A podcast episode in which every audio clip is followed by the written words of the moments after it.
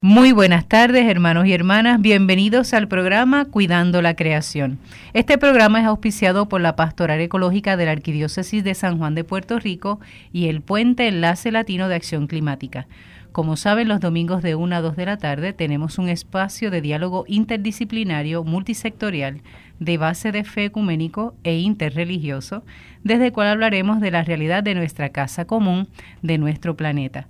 Esta que le habla es la hermana Alicia Vilés Ríos, dominica de la Santa Cruz, y junto a un grupo de personas de buena voluntad hablaremos sobre la realidad de las cenizas en Peñuelas y en Humacao. Y para este diálogo y este intercambio tendremos invitados a Víctor Ruiz Avilés, que ya tiene que ser buena gente porque tenemos un apellido, de El Puente, Enlace Latino de Acción Climática. Bienvenido, Víctor. Muchas gracias por la invitación al programa. Ajá. Y tenemos también al reverendo José González de la Iglesia Presbiteriana. Bienvenido, José. Muchas gracias, muchas gracias por, y agradecido por estar aquí. Qué bueno ustedes. Y también nos acompañan Ruth Delis, que ya es una voz que se ha vuelto más o menos permanente ya en la mesa de diálogo. Bienvenida, Ruth. Saludando aquí a todos los compañeros. Gracias, hermanas, por la invitación. Muy bien. Y adivinen quién ha regresado ha regresado Jacqueline Torres. Regresó Jackie. Bienvenida, Jackie. Gracias, gracias por extrañarme. Yo los extrañé también a ustedes eh, y volver a esta dinámica, a esta mesa de diálogo con un tema tan importante que, tenemos hoy, que es vital. Definitivo. Buenas tardes a todos. Gracias, Jackie. Eh, antes de empezar a hablar sobre el porqué del tema de hoy de las cenizas en Peñuelas y Humacao, quisiéramos darle la oportunidad al reverendo José González, ¿verdad? conocer un poquito de él, porque realmente eh, eh, en ocasiones, eh, si comenzamos un diálogo sin conocer el trasfondo de las personas que nos acompañan en la mesa, pues es como dejarlo en el aire, ¿verdad? La información, esto no, no sale del vacío, tiene unas razones. ¿Quién es José González? bueno, yo soy un jíbaro de Brooklyn, New York. nacido y criado allá. Eh, soy hijo de un pastor también, protestante. Y bueno, mi papá, para darle un poquito el trasfondo, eh, fue en la década de los derechos civiles que mi papá se estaba levantando en su ministerio. Y fue en el tiempo también que los puertorriqueños también están en un despertar por sus derechos humanos allá en Nueva York.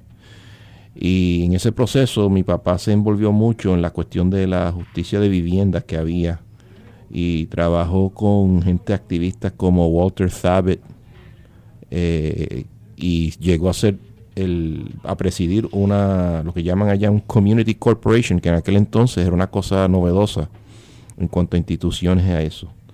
Así que este, estuve estuvimos, ese el trasfondo mío desde mi crianza, ¿verdad? Fue en la, cuestión de, la cuestión de la justicia, de la vivienda, de tener eh, espacios, ¿verdad? Eh, de, donde la gente pueda crecer y prosperar en una vida saludable y digna.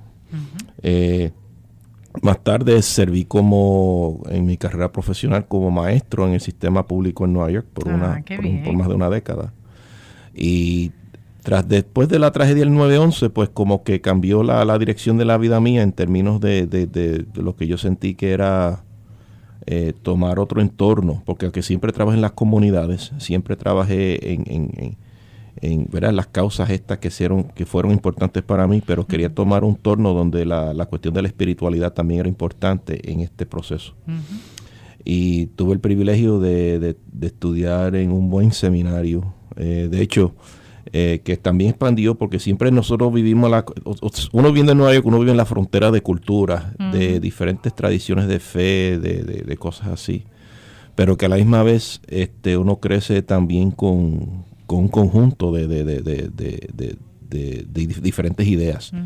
Pues cuando fui al seminario también continuó porque al frente de, la vivienda donde yo ocupaba, del hospedaje mío, estaba un sacerdote que era de la iglesia siriaca ortodoxa, que estaba sacando su doctorado en patrísticas. Y eso me, expuso a otra experiencia del cristianismo que nunca pensé encontrarlo en mi vida. Eh, donde se practica la liturgia en siriaco, que es una de las lenguas que también cercana al, arameo, ¿verdad? el lenguaje que hablaba Jesús. Eh, me expuso otra manera de ver las escrituras, o sea, la escritura como algo que se canta, ¿verdad?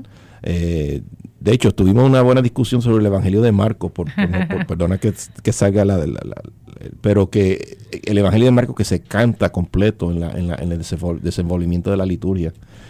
Y así que todas esas cosas para mí fue importante traer ese trasfondo de la espiritualidad, el encuentro de la necesidad de tener la gente justicia.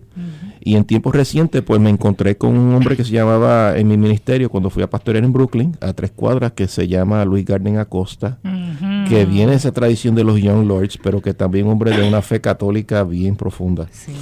Y enseguida eh, eh, hicimos una amistad y trabajamos mano a mano. Eh, de hecho, que cuando el enlace latino de acción climática se empezó aquí en Puerto Rico en el 2013, que recuerdo que fue, yo vine como pastor de allá. De allá. Sin saber que iba a terminar pastoreando aquí en San Juan. sí, porque estás aquí cerca de la estación de radio. Estoy casi a vuelta de la esquina, la Eleanor Roosevelt, estamos aquí. Y tengo el privilegio de pastorear una congregación de una comunidad sumamente diversa, de ideas, de talento. Eh, yo creo que la iglesia que tiene más talento por, por pies cuadrados.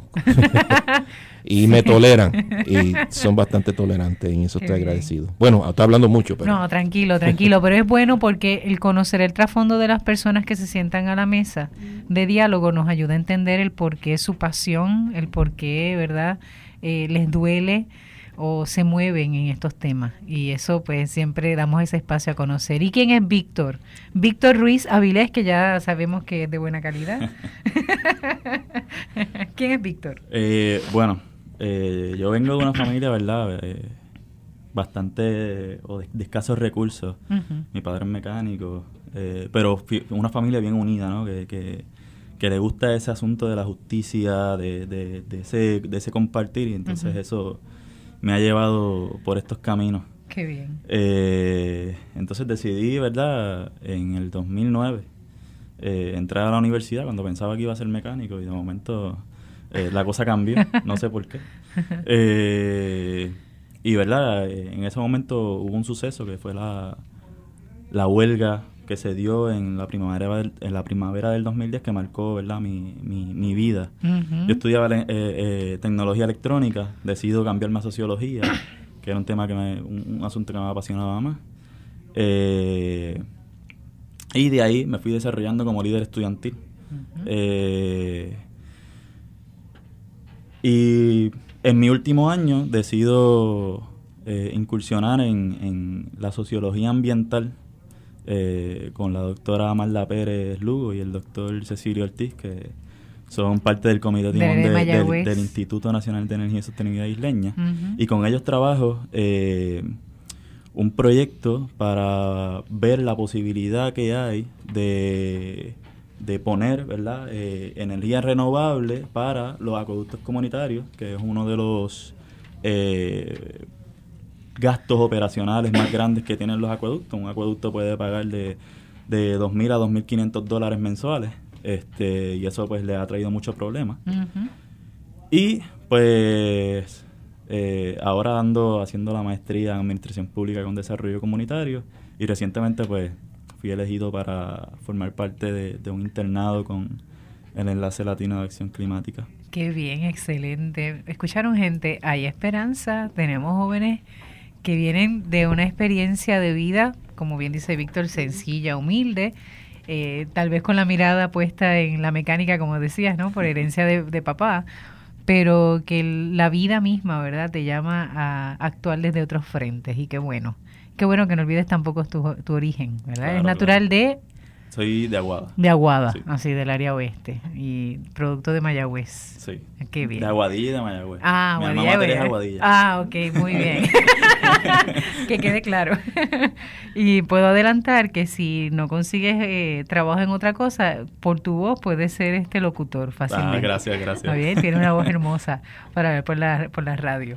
Bueno, gente, eh, lo que realmente nos trae eh, a dialogar en esta mesa es esta realidad que se ha estado suscitando en Peñuelas, pero que también tiene lugar en Humacao, que no es una situación de hace pocos días, sino que es una situación de hace varios años, pero que la semana pasada, o por lo menos la semana de Acción de Gracias, se hizo más cruda, más evidente, eh, especialmente cuando ese miércoles, eh, día antes de Acción de Gracias, tuvimos la terrible sorpresa de ver cómo eh, hermanos de Peñuelas y otros hermanos y hermanas que acompañan a, a esa comunidad en la resistencia pacífica, ¿verdad?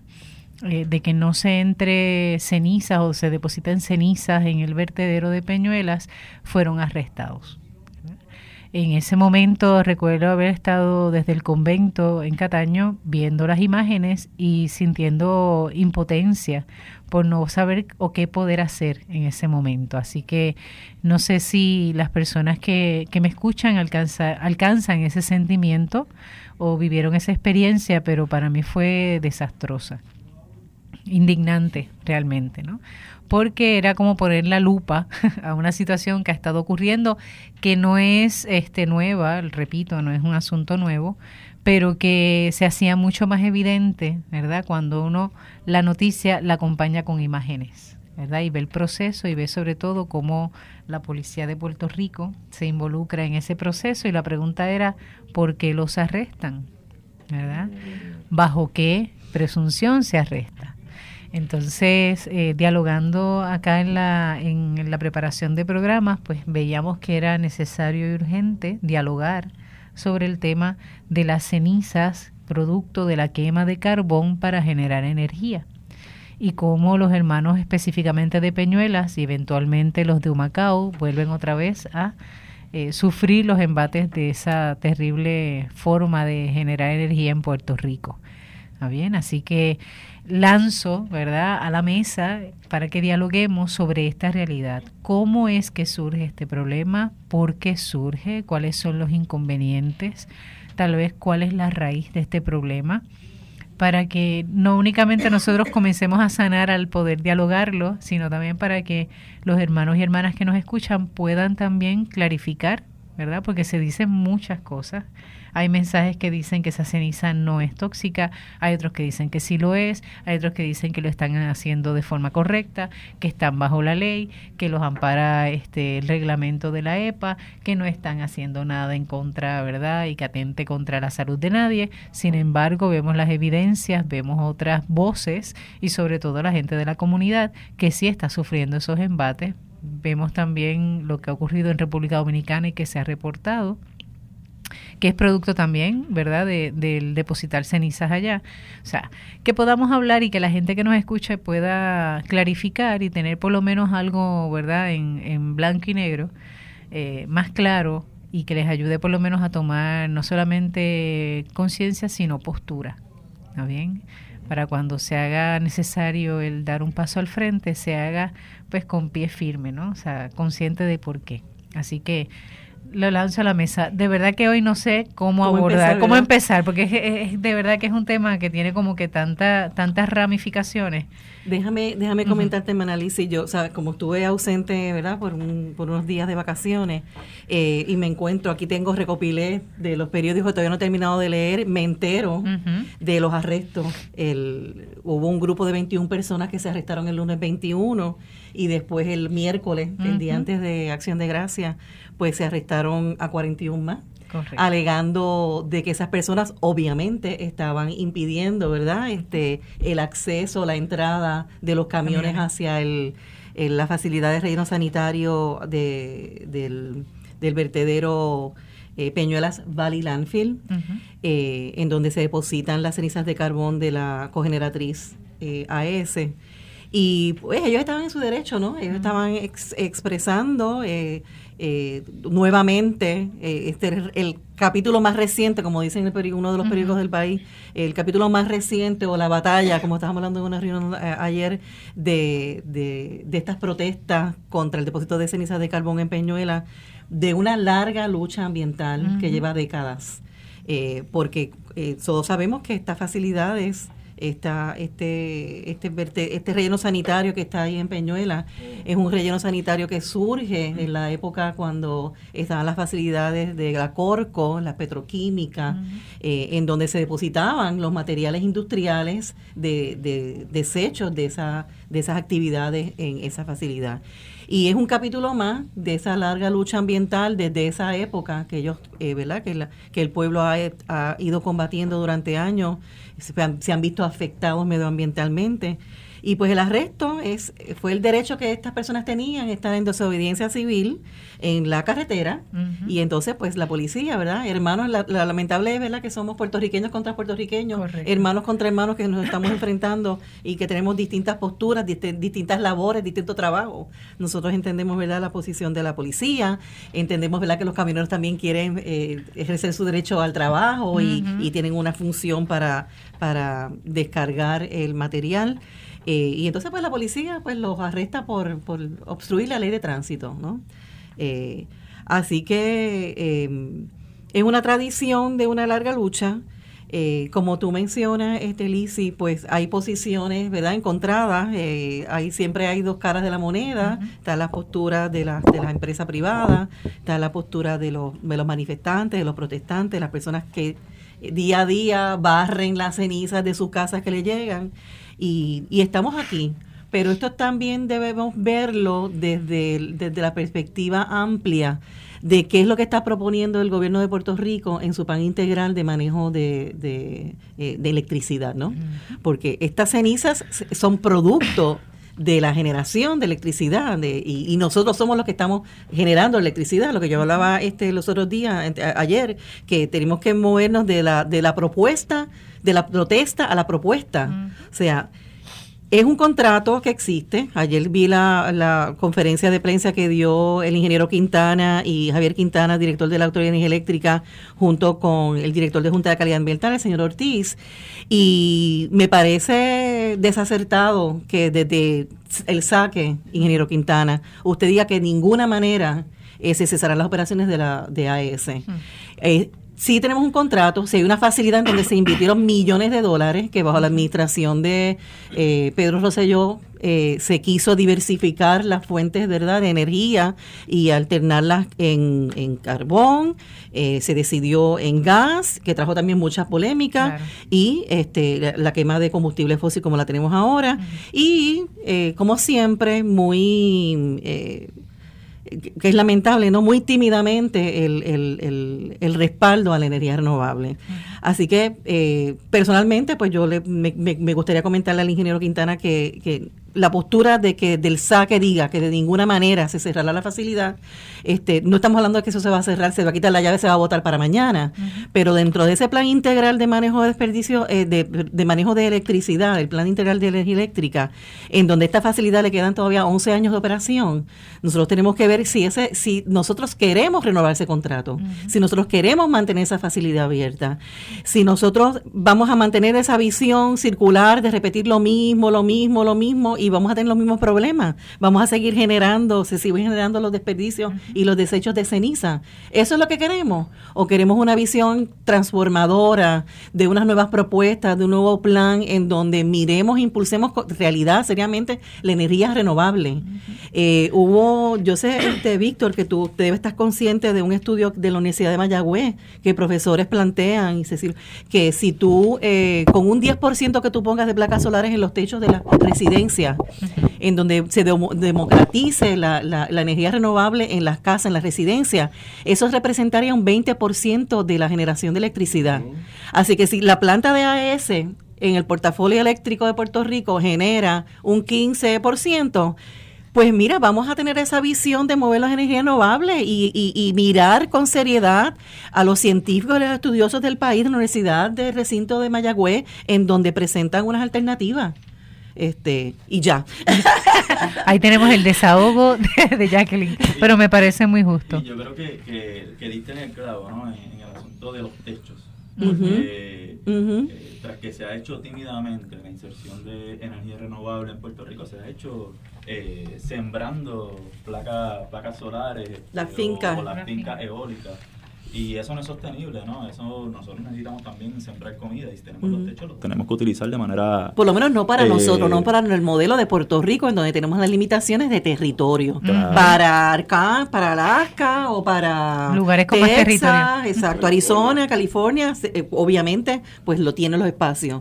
Claro. Pero aquí, Eh, pe- pero aquí pues, pues, no tenemos esa, esas facilidades y me parece, ¿verdad?, que, que, que también esas facilidades lucran a muy pocas personas en vez de ser, ¿verdad?, una, una, una generación distribuida donde las comunidades se vean eh, empoderadas de esa generación que puedan, ¿verdad?, este, recibir un, un lucro de, de esas, ¿verdad? Porque ahora mismo eh, esta oportunidad de, de generación distribuida pueden haber cooperativas eh, de mantenimiento de placas o de molinos eh, pequeños. O sea que eh, est- esta economía puede, puede desarrollarse y puede eh, ayudar mucho a, las clases, a la clase media y clase pobre de- del país. definitivo. Y una de las cosas que, que quisiera saber, Víctor, es eh, un poquito, abundar un poquito más esto de, de lo que se está haciendo en Mayagüez, el conocimiento que tienes de lo que se está haciendo en la Universidad de Mayagüez, con propuestas concretas, ¿verdad? De generación de energía, no únicamente las placas solares, ¿verdad? Sino que tenemos otros proyectos y a veces la gente desconoce ese Sí. tipo de proyectos que está generando y que mm, la universidad se puede volver una un instrumento, ¿verdad? Para poder este solucionar algunos problemas aquí. Claro, eh, pues mira, en el 2008 eh, se, se publicó el ARET, que ahora mismo el, el nombre, son las siglas, el nombre Ajá. completo no me lo sé, pero sé que el proyecto es de, del doctor O'Neill, del doctor Irizarry, me parece que hay ¿verdad? Otra, otras personas más envueltas, este, donde eh, ponen como la, la energía fotovoltaica como la más óptima para Puerto Rico porque es la más económica, eh, porque verdad el recurso solar eh, en Puerto Rico eh, es, es abundante. Y verdad hay otros factores está tenemos las olas que, se- que sí se pueden montar pero que entonces habría que ver eh, el factor eh, Sí, de, de la, la pesquería en Puerto Rico. Eh, hay- hay y que hubo un proyecto que se colocó en el área de Maunabo, entre Maunabo y Naguabo. En esa Claro. zona se hizo un proyecto piloto. Nos lo compartía la doctora Alida Ortiz el otro día que vino. eh, y se hizo el- la prueba. Lo que pasa es que no se le da seguimiento. Claro. Y pues la- la- lo- los parques eólicos, que donde más viables son, son en el este de Puerto Rico. Perdóname, ¿dónde dices que son más efectivos? En el este. en el Eh, este, a mí me cambiaron la, la isla de, de coordenadas porque yo los veo ubicados y plantados en el área sur. eh, pero que, que obviamente eh, deberían deberían incluir eh, a, la- a las comunidades, ¿no?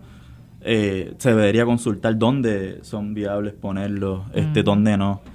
Y yo creo que esa, eso sí es una, es una parte que, que, que hay que, que hay que añadir. Y bueno, pues, eh, en, en mi caso, que trabajé con lo de los acueductos comunitarios, que entendemos que un- una buena forma de empezar esta transición de energía hacia los recursos, hacia una, ¿verdad? una generación renovable, es com- comenzar con eh, pequeños proyectos de generación a una área tan fundamental como el agua potable y en este caso el agua potable de nuestras comunidades. Porque para poder generar agua potable se necesita energía eléctrica. Claro. Es claro. que no olvidemos eso. O sea, Sí, cuando sí. él habla, cuando Víctor habla de, de agua potable, está implícito ahí el utilizar también energía eléctrica para poder eh, mover las turbinas, las bombas, bombas, etcétera. Claro. O sea, que no, no desconectemos, no caigamos en la tentación de, de desvincular, ¿verdad? Agua y energía, no, van de la mano. Claro, claro. Van tomadas de la mano.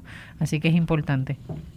Eh, retomando el tema que trae Víctor de los estudios de la comunidad científica, eh, por ejemplo, en el Colegio de Mayagüez, eh, la Universidad de Puerto Rico, el recinto de Río Piedras, eh, hizo unos estudios y también en la Universidad de Tennessee eh, sobre un, un análisis de las cenizas. Se está hablando que no hay una toxicidad, que se cumplen con unos parámetros eh, y quiero tocar eh, qué fue lo que se encontró en los análisis que se hicieron en un laboratorio independiente en el caso de la Universidad de Puerto Rico, recinto de ciencias médicas.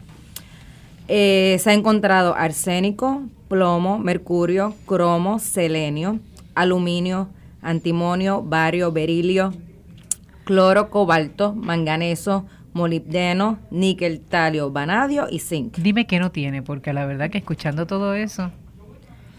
La Universidad de Tennessee confirmó estos resultados en una prueba que hizo independiente, fueron dos estudios eh, eh, separados, este, donde ellos tomaron las cenizas de la misma planta, en el caso de la Universidad de Puerto Rico, se tomaron las cenizas de un proyecto de construcción donde se utilizaron las cenizas como relleno para una zona eh, inundable. Eh, ese proyecto eh, se realizó, a ver si recuerdo el nombre bien de la fuente, del proyecto donde de la urbanización y se utilizó en eh, un área que era, por ejemplo, de parques de niños, ahí se hizo una, una, dentro de la urbanización, ahí se hizo una toma de los de las cenizas que se utilizaron como relleno. Eso que dicen que están encapsulados. Eh, en el modo en que utilizan... O compactado, supongo que debe ser la palabra. Yo creo que, yo creo que esos son eh, eh, el tiempo en que AES estuvo tirando cenizas ilegalmente en Puerto Rico. Porque cuando AES pasa a depositar en Peñuelas es con, con un contrato que firma con el gobernador de Puerto Rico, Alejandro García Padilla. Eh, pero antes de eso había estado tirando cenizas eh, a espaldas del, gobierno de Puerto Rico. Esos detalles no los tengo. Puede ser que ellos tuvieran un contrato de venta, este, porque es una posibilidad que las cenizas se utilicen, se puedan utilizar para proyectos de construcción, por ejemplo, en carreteras. Esos detalles no los menciona aquí, eh, pero sí es preocupante qué es lo que está qué es lo que contiene las cenizas, el origen, como estaba hablando la compañera Jackie y cuál es eh, el resultado. El resultado, hay un consumo, tenemos una planta que no está utilizando, este, todavía está utilizando combustible fósil, carbón, dependiendo la de procedencia de ese carbón, si se compra en a qué país, pues varía el consumo o los contaminantes que se pueden eh, encontrar. Eh, y el resultado, esas cenizas.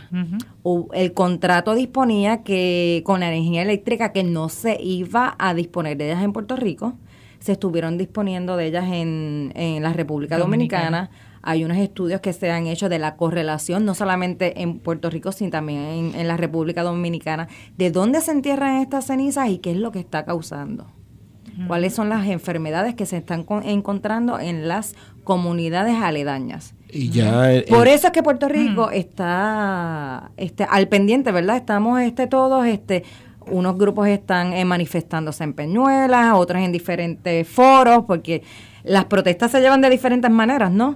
y, y, haciendo un poquito de trasfondo, tal vez a los que no conocen por qué está pasando esto, es la preocupación de que, que son esas cenizas, que contienen esas cenizas y dónde van a estar esas cenizas.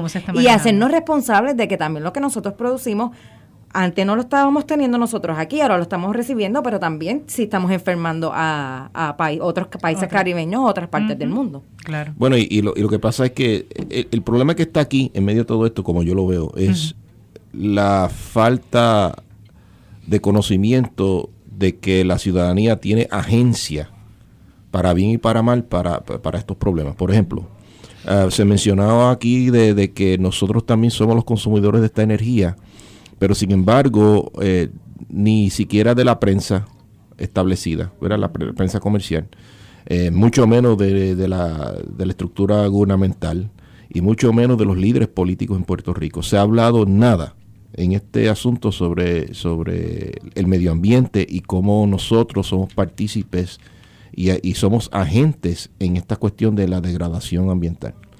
Entonces, ¿qué pasa? Que si no se le está diciendo a don Juan que vive en, en Bayamón, donde es mi familia, este, que no se le puede entender en arroz bichuela cómo va este asunto, pues eh, la gente lo está viendo tal vez desde el punto de vista de los partidos políticos a que pertenecen, o tal vez de cómo yo lo ven en el diario vivir, pero no lo están viendo en términos de que nosotros hay decisiones que tenemos que tomar como país y como pueblo y como ciudadanía, que, que, que en cosas sencillas puede cambiar estas cosas. Eh, se acaba de mencionar aquí de cómo algunas comunidades se pueden organizar, pero a la misma vez nosotros tenemos que tomar la responsabilidad. Eh, ahora mismo yo eh, nos mencionamos, tuvimos discusiones ayer eh, hablando de cómo iglesias, tal vez si cambiamos nuestro, ¿verdad? nuestro sistema de consumo, cómo sería un impacto. Tengo por entendido, no sé exactamente dónde están los números, pero tengo por entendido que la Autoridad de Energía Eléctrica ya perdió 5.000 clientes por razón de que ellos han ha, tomado la alternativa de la energía fotovoltaica, si no me equivoco. Eh, imagínense si las iglesias fueran por ese camino. Imagínense si los espacios de oficina van por ese camino. Eh, ya hay muchos comerciantes que están yendo, ¿verdad? Que están entrando en, esa, en esas alternativas. Pero si empezamos una ola de ver de cómo podemos, ¿verdad? Cambiar. Porque esto ya para nosotros, lo bueno de esto es que tenemos un proceso de resocialización que tenemos que hacer en a la luz de una crisis ambiental y económica que tenemos en Puerto Rico. Pero que a la misma vez se está muriendo algo pero que a la misma vez tenemos que darle cuidado neonatal, por decirlo así, a, todos estos procesos de, posibilidades que yo creo que son, que, son bien prometedoras para nosotros. Mm. Eh, quiere decir que nosotros podemos entrar en una nueva economía, pero tendríamos que, la ciudadanía tiene que ver su injerencia en medio de todo esto. Eh, otro, otra alternativa que estamos viendo en esta discusión, porque nada se está viendo aquí. Primero, no se vio esto en la discusión eh, política de ningún candidato a ningún escaño. Lamentablemente esto se perdió por la deriva y esto quedó en la nave del olvido. Y de hecho, hay que aclarar aquí que Enlace Latino de Acción Climática se hizo eh, una encuesta a los candidatos y candidatas a la gobernación con el tema ambiental. Y las respuestas que dieron cuando uno las trataba de buscar en las plataformas de gobierno, no aparecieron. No aparecían sus respuestas necesariamente. En alguna que otra sí, pero en otras no. Y esta es la parte, porque hay unas partes nefastas que están detrás de esto. O sea, por ejemplo, ahora mismo en Puerto Rico, el asunto de los bonos y cómo esto afecta también el medio ambiente. Eh, hay intereses que están comprando de, de, de, la industria hidro, hidrocarburos, que están comprando las fuentes de, energía a la Autoridad de Energía Eléctrica en Puerto Rico. Y en otras palabras, nosotros le estamos comprando ese acceso energético, a, ¿verdad? Pues sin querer, por, por segundas manos, ¿verdad? Como consumidores. Y sin embargo, para eso es para pagar la deuda, por otro lado, ¿verdad? Entonces nosotros estamos pagando la deuda de una manera doble, ¿verdad? Eh, y, y, y, esa, y esas cosas, cuando se le habla a la persona que cómo eso se está afectando, y esas son decisiones que nuestros líderes políticos han tomado. Y lo han hecho sin dejarnos saber qué están haciendo exactamente y cómo nos está afectando. Pues entonces es una cosa que, que, es bárbara. Eh, por otro lado, eh, y, quisiera también ver esto, porque me, preocupa esto de, la, como un asunto de, derechos humanos, ¿verdad? que es lo que me, me, me trae esta discusión. ¿Cómo es posible que nosotros no podemos, en un día como hoy, que hay tanto internet, tanto acceso a información, ¿por qué no miramos a la, a la fuente de información alterna como ciudadanos? Este, eh, somos una sociedad, ¿verdad?, que tenemos la letra, no somos analfabetas. Entonces requiere de nosotros hablar de estas cosas, eh, cómo afecta el diario vivir.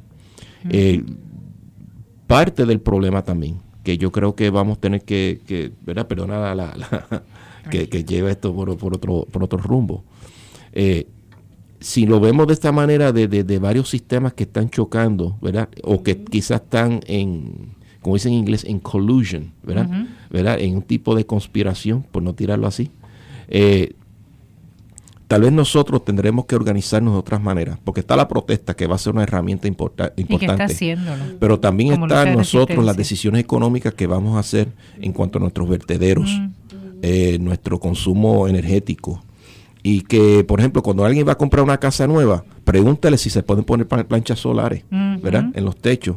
Pregúntele que cuán verde es la economía, eh, ¿verdad? El, edificio. Si se pueden ver si los edificios son green certified, ¿no? Eh, aquí hay tantos grupos que, que ya dan el que tienen el peritaje ya y el conocimiento. Jacqueline es representante de eso. Ya, y Jacqueline está aquí como un gran ejemplo de eso. Pues entonces eh, tenemos que hacer esas preguntas de cómo vamos a tomar eso y no buscarlo como la última alternativa.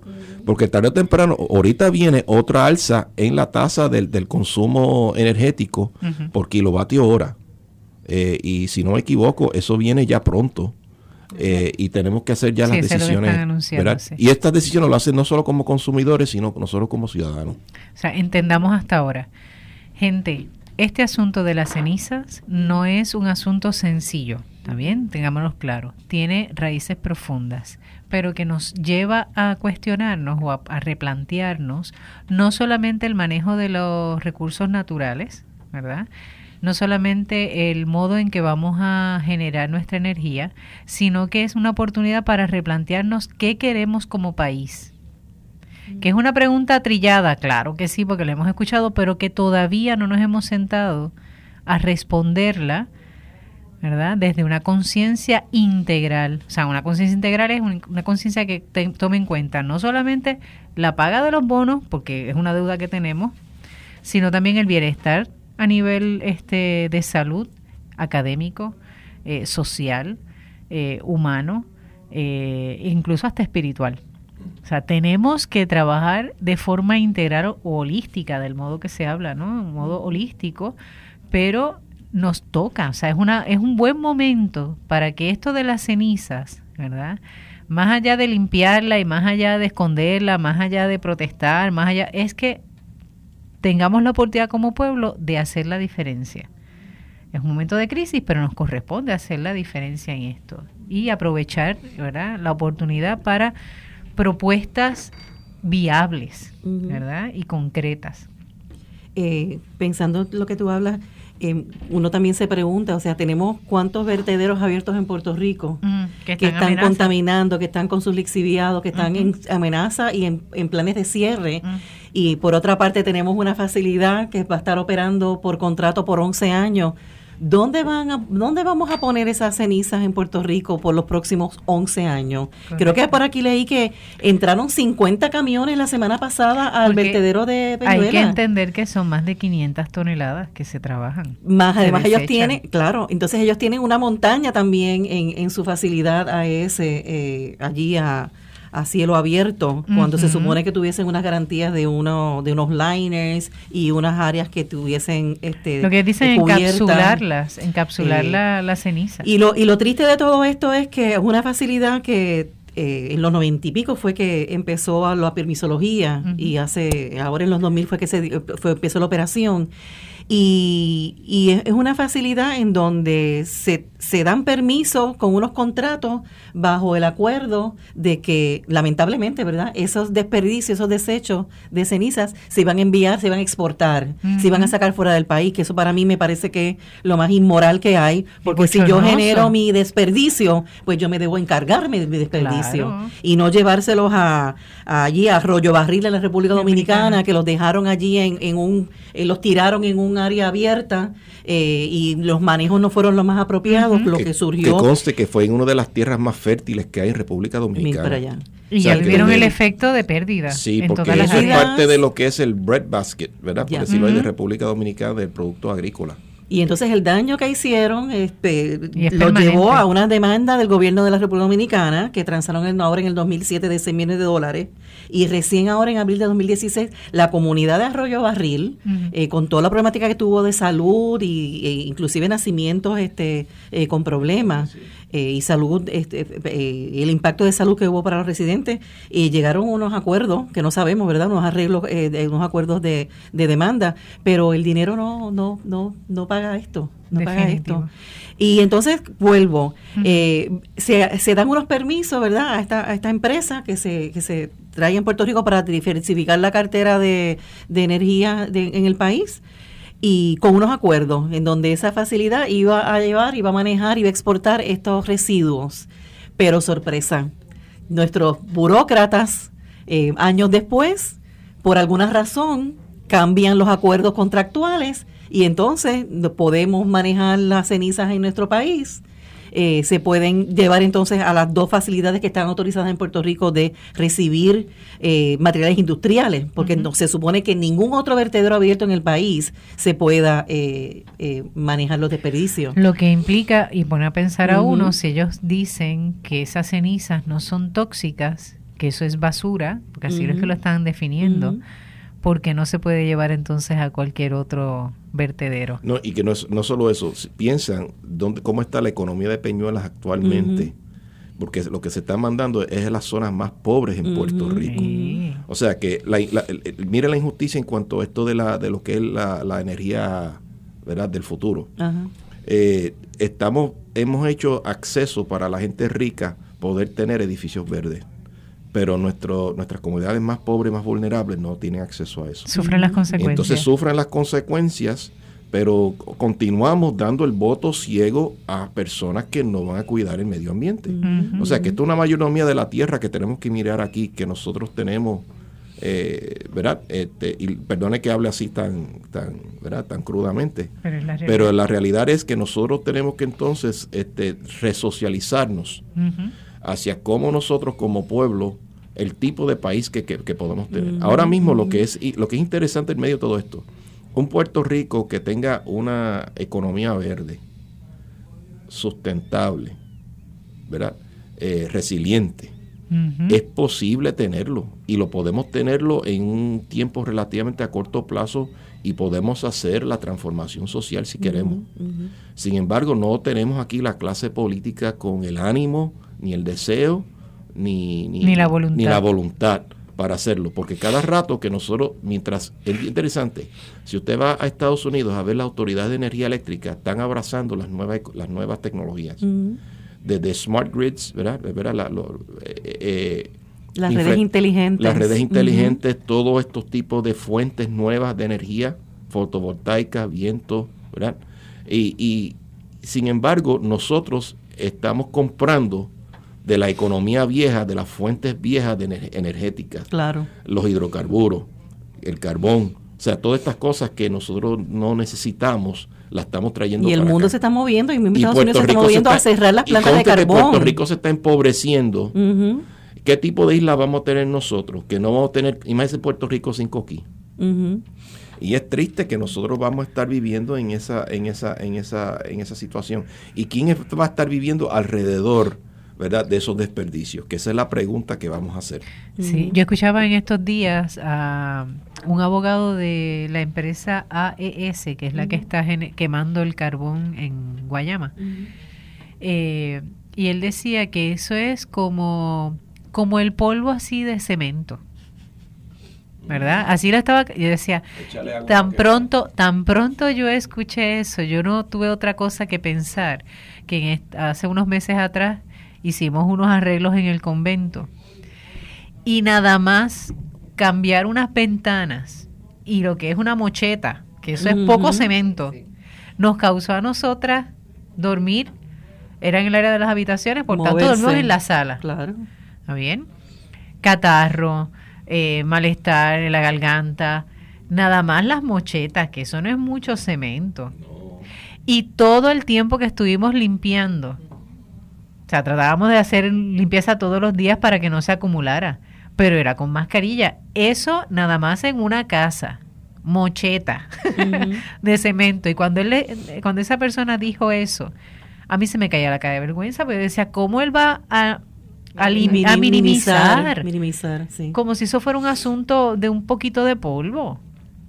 Cuando estamos hablando de toneladas, toneladas, de hecho, eh, nuestra amiga, la licenciada Ruth Santiago, preparó un documento donde habla sobre, lo titula así, hoja informativa sobre las cenizas de carbón de AES y las opciones de energía eléctrica en Puerto Rico. No lo voy a leer todo, pero voy a leer algunas cositas para que nos demos cuenta de lo que estamos hablando. Y al que le interese el documento, que nos escriba un inbox a nuestra página Cuidado de la Creación, que con mucho gusto se lo hacemos, llegar. Y si no, en Enlace Latino de Acción Climática también se puede, se puede hacer el arreglo y enviarse.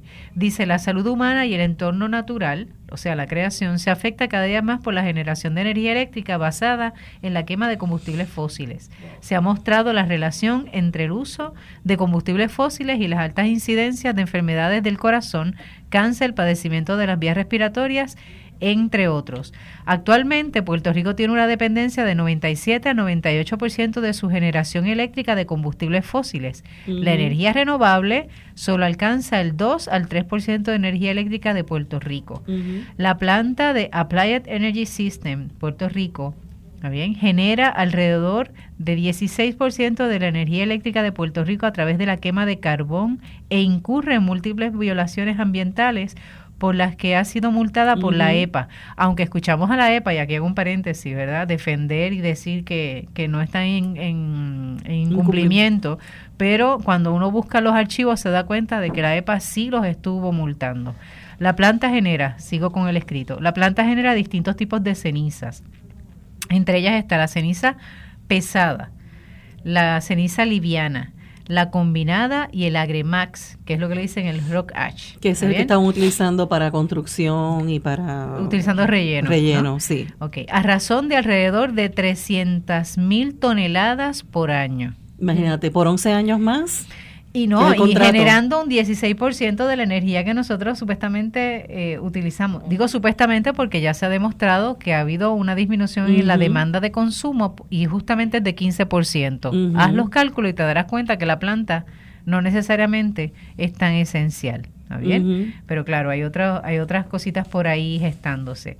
Adicional a eso, dice, la EPA ha determinado que la exposición dañina al arsénico y ahorita escuchábamos a Rus haciéndonos el desglose de todos los, los ingredientes, los componentes, los componentes que tiene esa ceniza. Eh, y el arsénico y el PM 2.5 ahí, de verdad que se las debo, pero ya veremos qué significa. Particulado de 2.5 puede resultar cuando las cenizas de carbón no están controladas. ¿Está bien? La EPA, la EPA escribió esto como para el 2014 más o menos.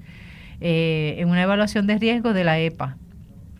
El transporte y uso de las cenizas de carbón como cubierta diaria de la basura y la acumulación en los vertederos de Peñuelas y Humacao, condonado por la Autoridad de Energía Eléctrica, la Junta de Calidad Ambiental y la misma EPA, ha creado un problema de polvo fugitivo que expone a las comunidades impactadas a los metales tóxicos contenidos en las cenizas del carbón que produce AES Millones de toneladas de cenizas de carbón mezclada con agua y denominada como Agremax se han utilizado en gran medida en Guayama, Salinas y Arroyo como material de relleno para obras de construcción. Y si tú consideras que aquí llegan las, las arenas de, de, del Sahara, y nos llega, imagínense algo que está a unos kilómetros de nuestra, de nuestra casa. Claro, no, y déjeme decirle, nos enteramos en una conferencia, en unas vistas públicas que hubo el semestre pasado en Ponce, que utilizaron ese relleno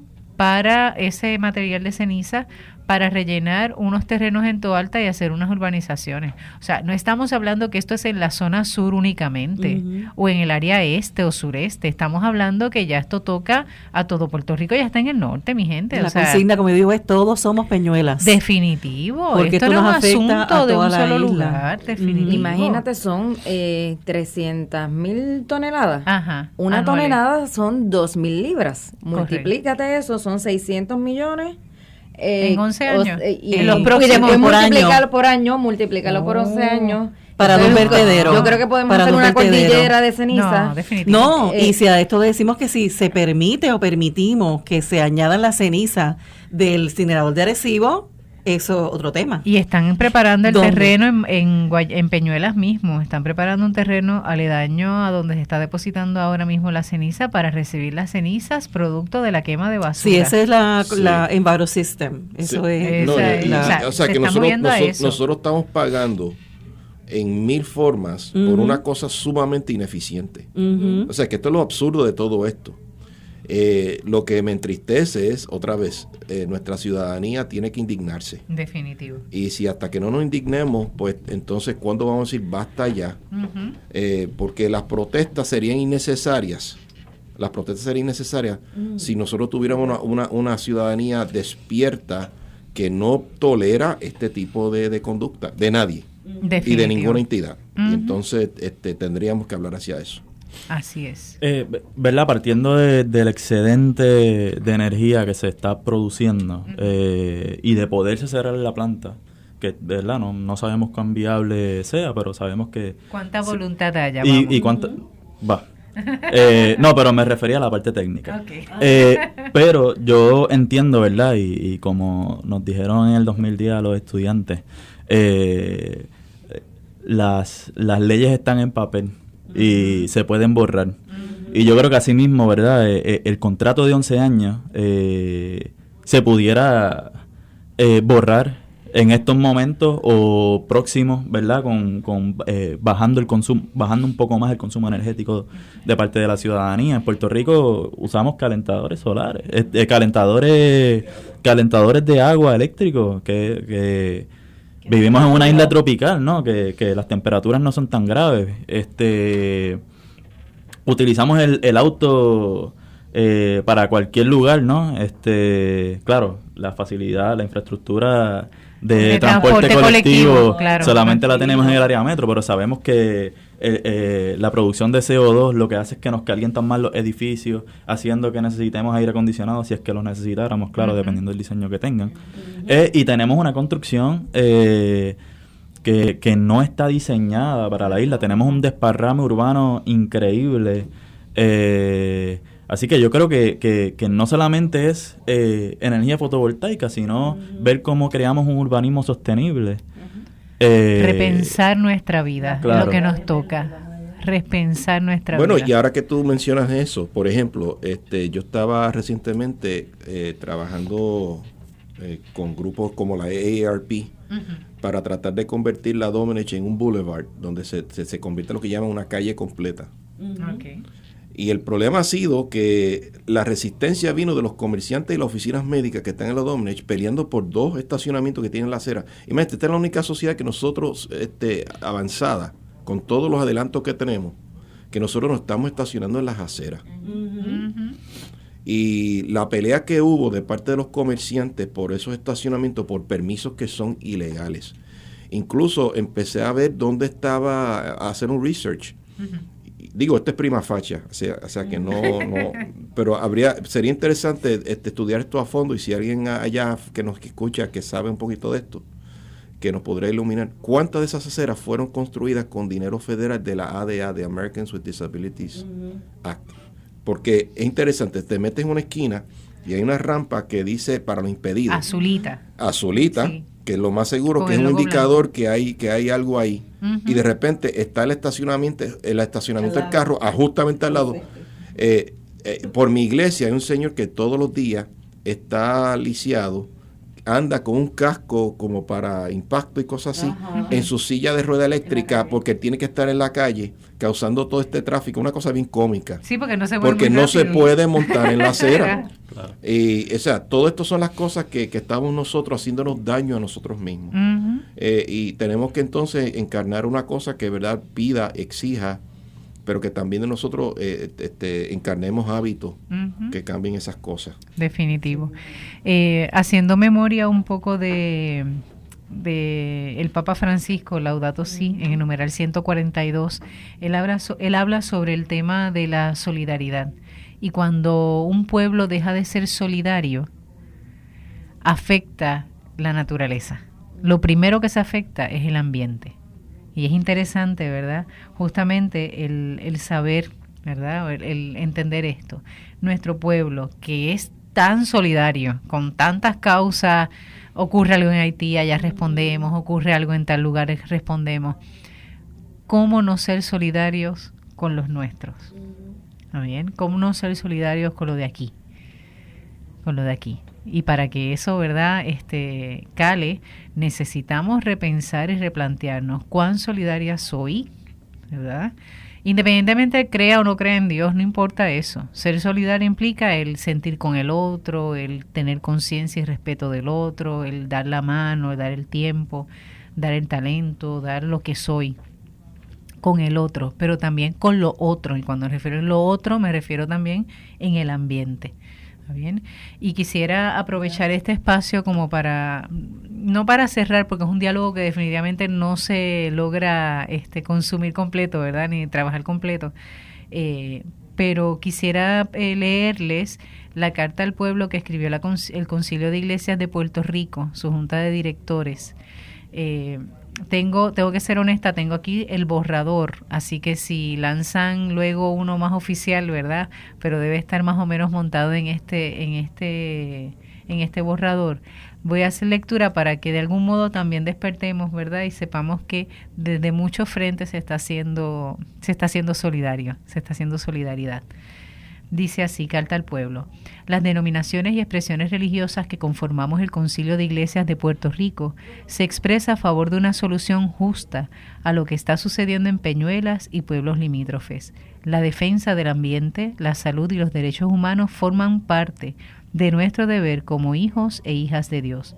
En todas nuestras denominaciones y expresiones religiosas nos oponemos al uso inadecuado de los recursos naturales, en especial aquellos cuyos desperdicios, después de utilizados, generan enfermedades y condiciones adversas al ser humano. El ser humano necesita estar en buenas condiciones de salud para tener la mejor calidad de vida que se pueda. Es por ello que nos oponemos a que el ambiente sea contaminado y con ello se traen enfermedades crónicas. El derecho humano a llevar una vida de calidad no puede ser atropellado por reglamentos y leyes injustas. Es la defensa de esos derechos el que nos brinda la felicidad que buscamos como pueblo. El bien común es importante que sea defendido y mantenido como norte en la búsqueda de la justicia social. En este momento lo que sucede en Peñuelas es un reflejo de cómo unas pocas personas buscan enriquecerse envenenando el aire con partículas que se han comprobado ser dañinas al ser humano. La calidad de vida de una sociedad no puede darse sobre el uso inadecuado de los recursos naturales, explotándolos para el beneficio de unos pocos en perjuicio de una mayoría. La producción de energía eléctrica se ha comprobado que puede ser amigable con el ambiente, utilizando los recursos del sol, aire y agua de forma creativa y sustentable la producción de energía por medio del petróleo y el carbón ya están siendo eliminadas en decenas de países. Puerto Rico tiene que ser un país de progreso, vanguardista y lo ha demostrado en el pasado. Ahora es el momento de volverlo a hacer. La Iglesia cristiana es obediente al Evangelio. Esa obediencia nos activa a denunciar el atropello que se está haciendo. Hoy en Peñuelas y pueblos limítrofes, mañana serán otras áreas geográficas. Hemos estado acompañando a los peñolanos guayameses y otros pueblos en sus justos reclamos. Hoy nos afirmamos en ese acompañamiento pacífico, firme y solidario. Peñuelas es Puerto Rico, Puerto Rico es Peñuelas, justicia y respeto, que se derogue el permiso otorgado y que se busquen otras formas de producir energía eléctrica. Clamamos a Dios para este grito de justicia sea escuchado y atendido como se debe. Que así sea. Yo creo que, no sé ustedes, hermanos y hermanas aquí en la mesa, ¿verdad? Pero me parece que recoge bastante de nuestro sentir. Obviamente es desde la experiencia cristiana, eh, pero no creo que los científicos estén eh, en desacuerdo con lo que aquí se postula, ¿verdad? Y lo que se trata en defensa. Eh, gente, este tema no se agota, este tema nos toca, ¿verdad? No es solamente de un programa, es un asunto de que nos lleva la vida y se nos juega la vida en esto. Así que agradecemos a Ruz, a José, reverendo José, que nos alegra muchísimo que está, me alegra muchísimo que estés aquí, ¿verdad? Siempre hemos hecho agradecido, agradecido ecuménico y eso es una es una belleza y una riqueza. Víctor, gracias, de verdad.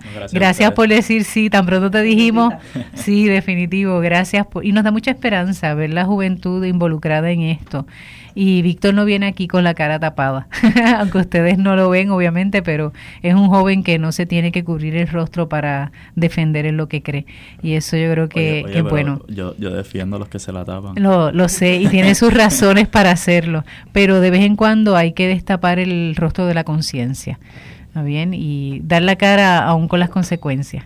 bien? Así que eso de verdad respetamos los que se la tapan, pero les invitamos a que no lo hagan hay que correr ese riesgo de vez en cuando. ¿bien? Jackie, gracias por regresar después de esas merecidas vacaciones. seguimos laborando. bien. Y a ustedes, hermanos y hermanas, gracias por escuchar. Que este diálogo de hoy no se quede meramente como algo de otros, sino que lo puedan hacer suyo, que puedan ser un diálogo en la mesa de su casa o en la sala de su casa para dialogarlo con sus familiares. No es un asunto de las cenizas, recordemos, es un asunto de cómo estamos generando energía, es un asunto también que implica el cómo estamos viviendo.